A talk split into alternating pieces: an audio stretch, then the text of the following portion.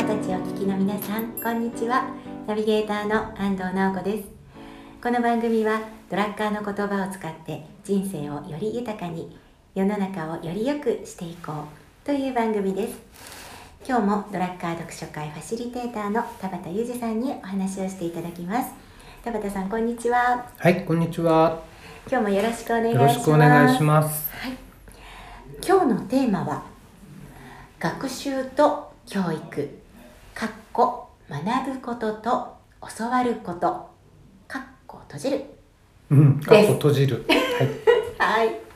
いや、なんで今日この話かっていうと、はいたまたまね、この間、はいえー、とある読書会はいに出ていて、その参加している人がうん、エピソードを話してくれたんですよね。はいで、その人なんか、あー FM ラジオの番組持ってる人はいで、えーそのスタッフさんなのかお手伝いしてくれる人の中に、うん優秀な高校生がいると。はいうん、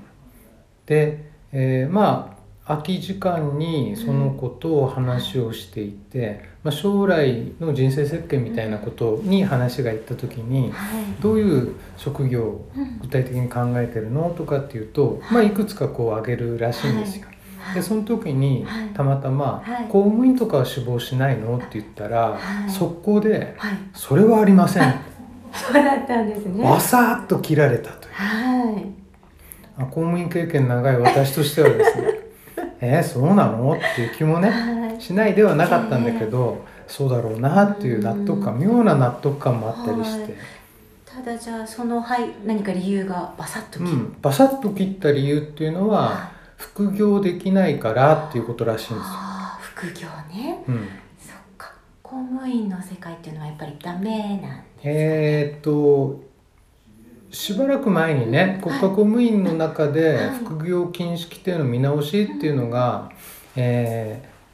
話題になってたことがあるけどでもそれから世の中騒ぎが激しくなってなんかモニャモニャモニャってなったんじゃないのかね。じゃあまあまだ一般的にはやっぱりその世界は副業あの民間さんではねはい副業ってあの昔の副業ってはい制服の服書いたじゃないですか。そうですね主なのがあってそのあそうそうそうサ下ブみにたあいるなだから収としたその収入を補うためみたいな副業ええ内職みたいなイメージかなはいでも今は副業って言ったら複数の服がいるでしょ、そう思いますね、そのうち幸福の服になるかもしれないねいいですね それでも副業ってそのやっぱり複数いやこれからすごくそれもっともっと増えるのかなって私自身も思ってますが、いややっぱりなんだろう副業っていうのは、まあ、お金のためにする副業っていうのも確かにそれは否定しないけれども、そうではなくって自分を生かせるところでの副業っていうかね、なんかその自分の持っている力をこう一つの場所に限らず、いろんなところにねあのそその力をこう出せるというかそういうシーンがあればこれから皆さんどんどんやっていやっていくくと思よううんですなよ。いいやける世の中ひょっとするうとんその仕事をするっていうことね業務に就くっていうことがはお金のためではなくなっていったとすればですよい、はいいったとすればはい0円で副業に就くっていうこともありですよ。そうですねいや、うん、なんか普通にイメージできますねはいえ、ひょっとするとお金を払って副業に就くっていうのもあるかもし れない。うんまあ今我々やってることがそれに近いのかもしれないんだけどね。あでもそうですねあれ、うん、今すごくいっぱいいろんなものが浮かびましたけどその副業ですね、今キでーワードはい結局その中でそのはい副業が認められていないからうん公務員はなしですねあーっていうことっていうのははいうん学びが少ないからとつながるんじゃないかなっていうふうにその時思ったんですよね。もう学びが少ないから、ま学びが少ない。ううんんあ、確かにちょっとそうかもしれないですね一つのその組織の中でだけでしかその範囲の中でしか、うんもちろん経験とか知識はたくさん積んでいけるんでしょうけどあまりこう大きくジャンル替えできないっていうか、うん、なんかそんな気がして、はいえっ、と、あちょっと飛躍しちゃったかな。えっ、とね、はいえー要は副業副業できないのがうんそれを選べない理由ですねと。はいで副業することの理由っていうのはお金のためだけじゃなくって自分を生かすことですね。はいってなった時はいに自分を生かすということはインプットしないとダメですよね。うん、自分を生かす自分を生かす自分を生かがあのアウトプットするものをどっかでインプットするわけですよすね。はいそうですそうでですそのインプットするものっていうのはうん学びであって教育ではないなって気がしてきたんですよ。学びであって教育ではない教育ってどういうイメージしてます、教育ってなんか以前にも番組でね話しましたけどなんかやっぱり学校とかのイメージなんですよねそうですよね。まあ一番はやっぱり学校教育。学校教育も大事ですけどね。はいうん学びの土台作ってくれるもんだと思うんですよそうね。ですねでもだから、えっと、もうちょっと言うとなんかこう与えてもらうものうんうんうんみたいなのが、ちょっと教育という言葉だと、ううんんそっちの方がイメージが強いかなっていう気がします。なんか自主的じゃないようなイメージないですかねイメージ、はいうんなんかややっぱりまさに学校がそうですよね。もう行けばそこにあって、あんまりこう自分で選ぶとか うんいう自分から行く感じじゃないので、なんか既製服着なさいって言われてる感じ で制服いです。やだ僕オーダーメイドじゃないと嫌なんですよねってその世 界からさっきおっしゃったえっと教育じゃなくて学ぶ学ぶっていう言葉からイメージするのはやっぱりなんか自分で選んで自分で決めてなんか自分で取りに行く感じ。うん、あ取りに行く感じね、はいい、いですね、うん、そういうイメージがありますね。自分で考えて自分で決めて、はい自分で取りに行 くイコール行動ですよそうですね。ああ、これ知識労働者じゃそないうですでした。そうでした。うん、か、うん、でもいやそう考えた時になんか学習という言葉のイメージはうん楽しいなんですよね学習は楽しい。学習っていうのはその学びは、うん学ぶですね。はい学ぶうんはい。そして教わるうん苦しい苦痛だ 嫌だあーなんか確かにもう決められてこう自分が興味ないものでもこうなんか授業として受けなきゃいけないシーンが今ちょっと蘇ったんですけど確かにあの苦痛なシーンはありましたね。いや好きな教科は何ですか、はいっていうのはあるけれどもね、はいそれってやっぱり自分がワクワクして、うんえー自分で取りに行くそれこそね、はいえー取りに行くものって楽しいですよねそうですねいやそうですよね本当そう今今なんか改めて感じました好きな教科はやっぱり楽しかったのは、うんそこに興味があるとかもっともっと知りたいっていうそこに自分の意欲がある、ですよあねるから楽しかったけどなんかこれ好きなんかこんなの興味ないのに なこれ覚えて何になるんだよって思ってたのはね普通でした。いい国作る岡本幕府とかねはいなおさんははいちなみにはい学校の教科の中で好きな教科ってあったんですか、あー好きな教科ですか すいません今体育って言いそうだったんですけどい、や体育でもいいんじゃないででもあの算算数は好きでしたあ数学になった時はもうお手上げだったんですけど算すか数 それはできるかできないかの話でしょそうではなくて、その当時好きだった理由はなんか答えが一つだったからあっていあうなるほどねなんかきっぱりしてるからあとでもあの今度大きくなってからは国語は楽しくなりましたねうんはい。とか、でも、あんまり得意なのなかった です。得意とか好きとか、あんまりなかったです。楽しい教科ってなかっなかったです。たあそうなんですねはうんいやい。自分のこと振り返るとはい学ぶこと学習することってむっちゃ楽しかったんですよねそうなんですね。えなんか勉強嫌じゃなかったああ。すごいです。ただし、はい。教科書はほとんど見ない、ああ。教科書面白くないんですよね書いてることそうなんですね。え、ちょじゃあそれは全体を通してですかそれともなんか決まった教科が楽しかったとかそういうことではなくて、えーとねそもそもうんそもそもこんなこと言ったらなんか自慢してるみたいに聞こえるかもしれないけど、はい中学校までずっとオール5だったんですよね聞いたことないですそんな通知表私見たことないなのそうですかうん、だからだから結構何でも楽しいんですよすごいですねそれ別のなんか田畑さんの強みだと思いますいやーオルゴって楽なんですよあなんかちょっとリスナーの方今感情悪いと思怒っっててる方いるかもしれないですよいやオールさんは難しいけどオールゴはうん簡単ですよ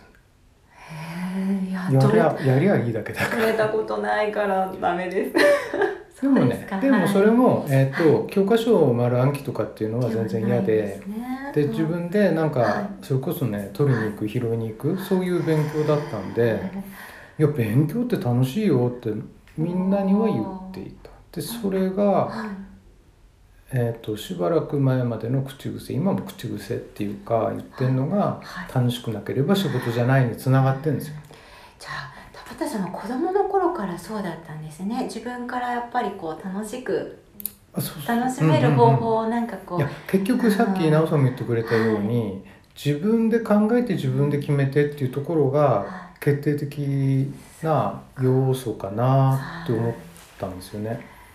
私逆にさっき聞いていただいて私本当学生時代何好きだったかって今全然即答できなくてでそれってつまり私全部なんかテストでこうちゃんとこういう点取らなきゃとかなんか何か別の理由を持って学学習学習じゃないですねその学校の生活に臨んでたからうんうんうん楽しめてなかったのかなって今気づいてます。もったいないですよね。 もったいなかったってみ今は思いんまなす。ねみんなあー誰一人の例外もなく、うんえーっと自分が楽しめる学び方ってあると思うんだよね。自分で決めてたらねまた全然違う反対側からなんか感じ取れたのかなって思いますいやあのよく大人になってからの学びって楽しいとか楽しいですよね。いやあのうんよりこう深まるとか言うじゃないですか、うんうんそれ私まさにすごく実感してる一人なんですけどその大きな違いが今だから分かりました大人になったら自分で決めて自分で選んでで自分であこれもっと知りたいっていうところ行くわけじゃないですか、うんうんうんだから楽しいんですね今むちゃくちゃ楽しいですでしょはいいやそれが本来の学びじゃないですかね。それ本来の学びですねだから学ぶことって楽しいことだよね楽っしていいうのこはとですねありでしょはい嫌味なくはい。だからそっか。私はだからえそ損してました。んちょっとねもっ時たい代ない、本当ですね。うんはい。でえー学ぶことっていうのははい辛いことなんだって勘違いしちゃうと自分のもともと持っている才能に蓋することになっちゃうよねなのでもったいないなっていう気はするけどはい。そうですね。そっいか。やそれでね、はいまあ、最初の方の話に戻っちゃうとすると、はい。まあその学習が家庭うんと仮にね、はい。うん、学習する自分を伸ばしていくっていうことを、うんえー今の若い人たちが求めているはい。とした時に、はい。えっとね、これはしばらく前からずっと漠然と考えていたんだけどはい。リカレント教育ってあるじゃないですかリカレント教育。聞いたことないですか言葉はあります。あの一回、うん、就職するんだけども、えーそこを辞めて辞めてっていうか、まあ休んで、うんえーと学びに行ってこれ自分で取りに行くわけですよねそう。ですね。ではい、えーそのししてまたあー元の仕事に戻ってきて学んだことをその仕事の中で生かしていくうんそういうリカレント教育っていうんだけど、はい。まあ、そういったものをうちの会社の中で制度としてできないかなっていうのはね漠然と考えてたね。うんなんでかっていう。とうちそんなにあの離職率高いわけじゃないんですよね。はい。高いわけじゃないんだけど、はい。離職していく人たちの理由がちょっと変わってきてるんじゃないかなっていうふうに感じてたんですよ。離職される方の理由。うんあ、ずっと昔ははい仕事がきついとか、あ泊まりが嫌あ。だああ、なるほど。上司と折りが合わないとかはい。そういう、うんまあ、まあ要は他でそのもあるような理由です、うん肌感覚の理由はいだったんだけど、えーそれが今から3、うんもっと前かな45年前かなぐらいには親の介護っていうのが増えてきたんですよねはいあこれもやむを得ないなと世の中そういう風に変わってきちゃってるからはいで最近ははいもっと他にやりたいことを見つけたいとかねうーんなるほどはいっていう風に変わってきてるんですよはいそうなった時に何が起きてるかっていうとうんここだけの話ですよはいここだけの話優秀な人から辞めていくんですよねなるほどはで優秀な人から辞めていくとい最後どういう人が残るかそうですねダメですよ他で言ったら、それが、はいえーちょっと心配なのうでん未来のためにそのリカレント制度リカレント制度みたいなのを作りたいなーって今思ってるとこなんですよね。はい今はいあの学ぶ方法っていっぱいあるじゃないですか。ありますね特にはいオンラインとかネット使ったり e ラーニングとか特にこの今年になってから加速してますすねごいですよね。はいあの本当に最初の頃はうんえー、お家で体鍛えましょうとか、あみんなでダンスしましょう とかあその手のものが多かったんだけどはいでもそこからどんどんどんどん本物も出てきましたよね偽物も山ほどあるはいでもこのオンラインの怖いところは専門性の高い人たちのところに集中していくような気がするんですよねそうですよね中途半端なことだったら、えー捨てられちゃうみたいなやいこのなんて言うんだろう距離がすごく縮まった距離ゼロになりましたよねですよねオンラインでねそうオンラインでいや確かにそうなんですもう今までだったらその場所に行かなくちゃいけないとか、一定の制約とかハードルがあったのでそうまあ、そこそこのところで手打つかって思ってたのがはいそれがそのハードルがなくなっちゃったでしちょょっとそうですそれはすごい感じてますそうすると本物のところに集中しますよねそうですねはい例えば奈緒さんの大好きなこれはあのオンラインの教育ではないけれども、はい古典ラジオってあはい好きなやつあるじゃないですか、あれやっぱりさすがにすごいですよねあのポッドキャストでやってるやつはね。はい、すごいですねはいであれがなぜ人気が出るのかっていうと、はい一つにはオンラインだからですよね、うんそうですねうん、はいあのアクセスがすごアくクセ楽スがだうんしやすいはいし、で、えー言ってることを喋ってることも、うんえーそこら辺に転がってるようなものではなくってちゃんと歴史上の人物の人間にフォーカスを当てた時に歴史はどう見えてくるかみたいななんかそんな感じだからはいでそういうところで、えー一つ光るものありますよね。そうですねそういうのがどんどんどんどん残ってくるんだろうなと思うんですよねはい本物ですね本物。はいまあ、あれが本物かどうかっていうのは一旦置いといても、はいああいうような個性的なうんうんもの、そう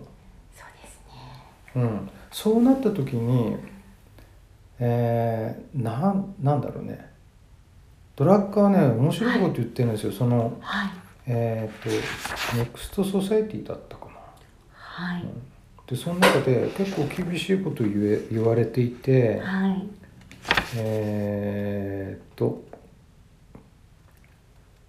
どうしてこうやって喋りながら探すって いう、ネクストソサエティの方うんうんからですまあねその中で、はいえーっと知識社会っていうのははい我々今知識をあー主として使ってで知識が知識を生み出したり知識が、えー、ものを生み出したりっていう社会にもう変化しましたよねと。はいで、えー、とその中で知識労働者はいは真の資本家になってきたんだということを言ってるんですよね。知識労働者は真の資本家です資ね本家になって資本家うんはい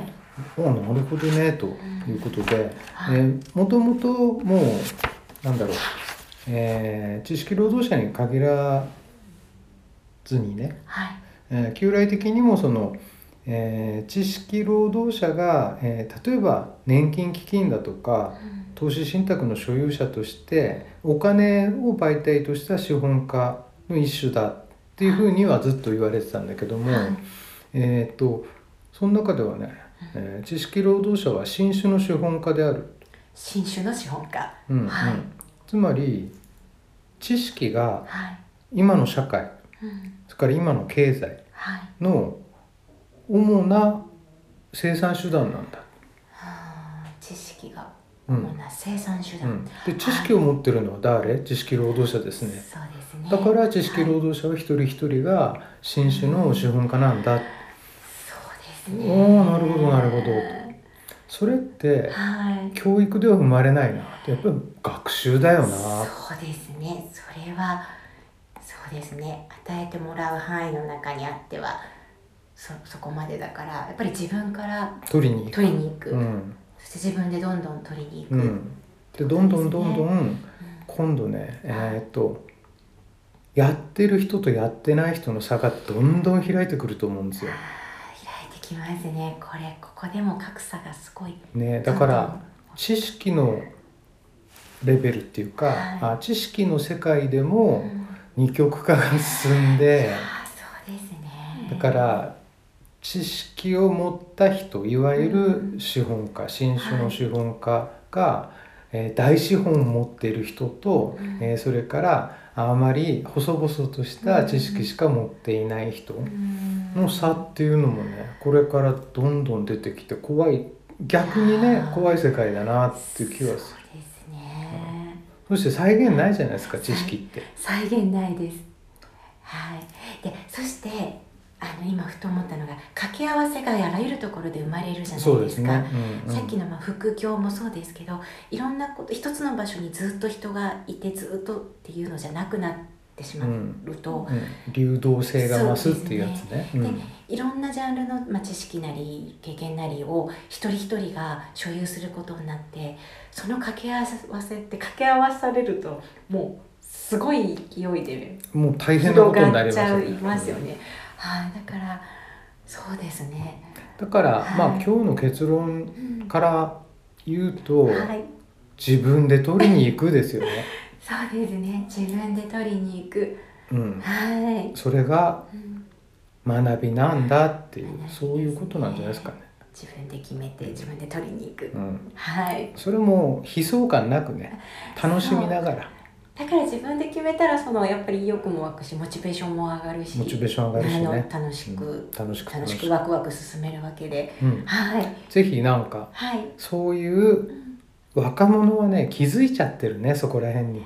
そうなんですね。でまあその中で生きているはい我々、我々して失礼ですね私のようなお年寄りも、えーこれからどんどんどんどんワクワクしながら自分で取りに行くとそうですね。これはもういくつからでも同じだと思います。そうですようん、同ね、じだと思います。よかったははい。 これからやっぱりますます自分で取りに行きたいですね。いはい。はいでは今日はこんなところで。はい、今日もどうもありがとうごどざいますうもありがとうございました。番組では皆さんからのご意見ご感想を募集しています。解決したい課題や問題も大歓迎です。メールアドレス赤い本ドットカンパニーアットマーク gmail ドットコム a k a i h o n ドット c o m p a n y アット gmail ドットコムまでお待ちしています。それでは今日も最後に仙北や春菜さんの曲をお送りします I don't like you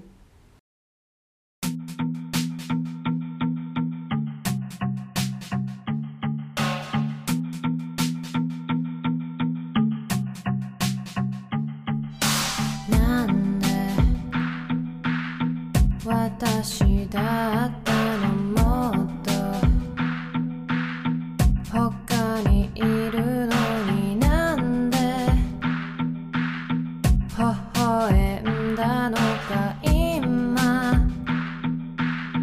今後悔してる間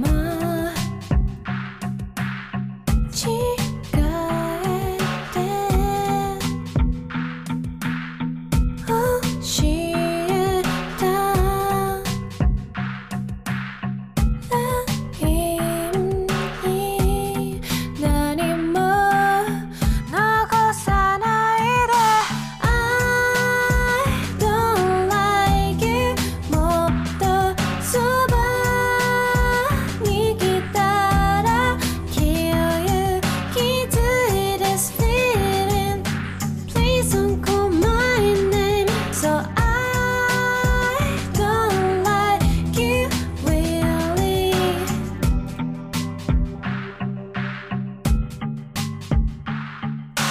何も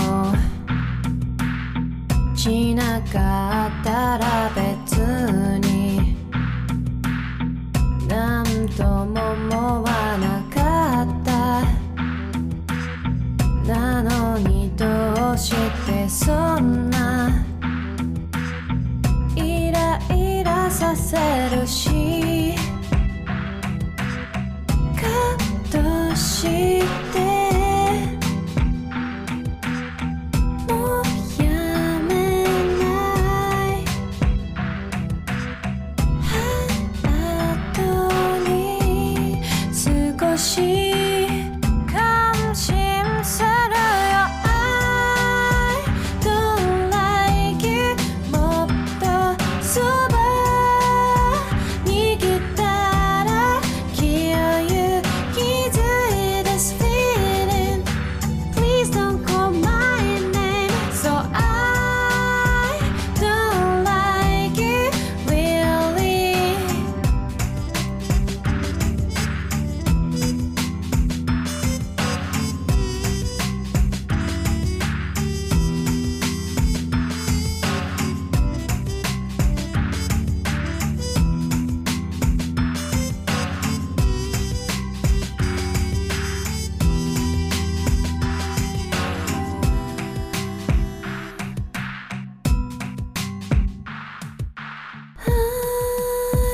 どんらい嫌いじゃないけど好きじゃない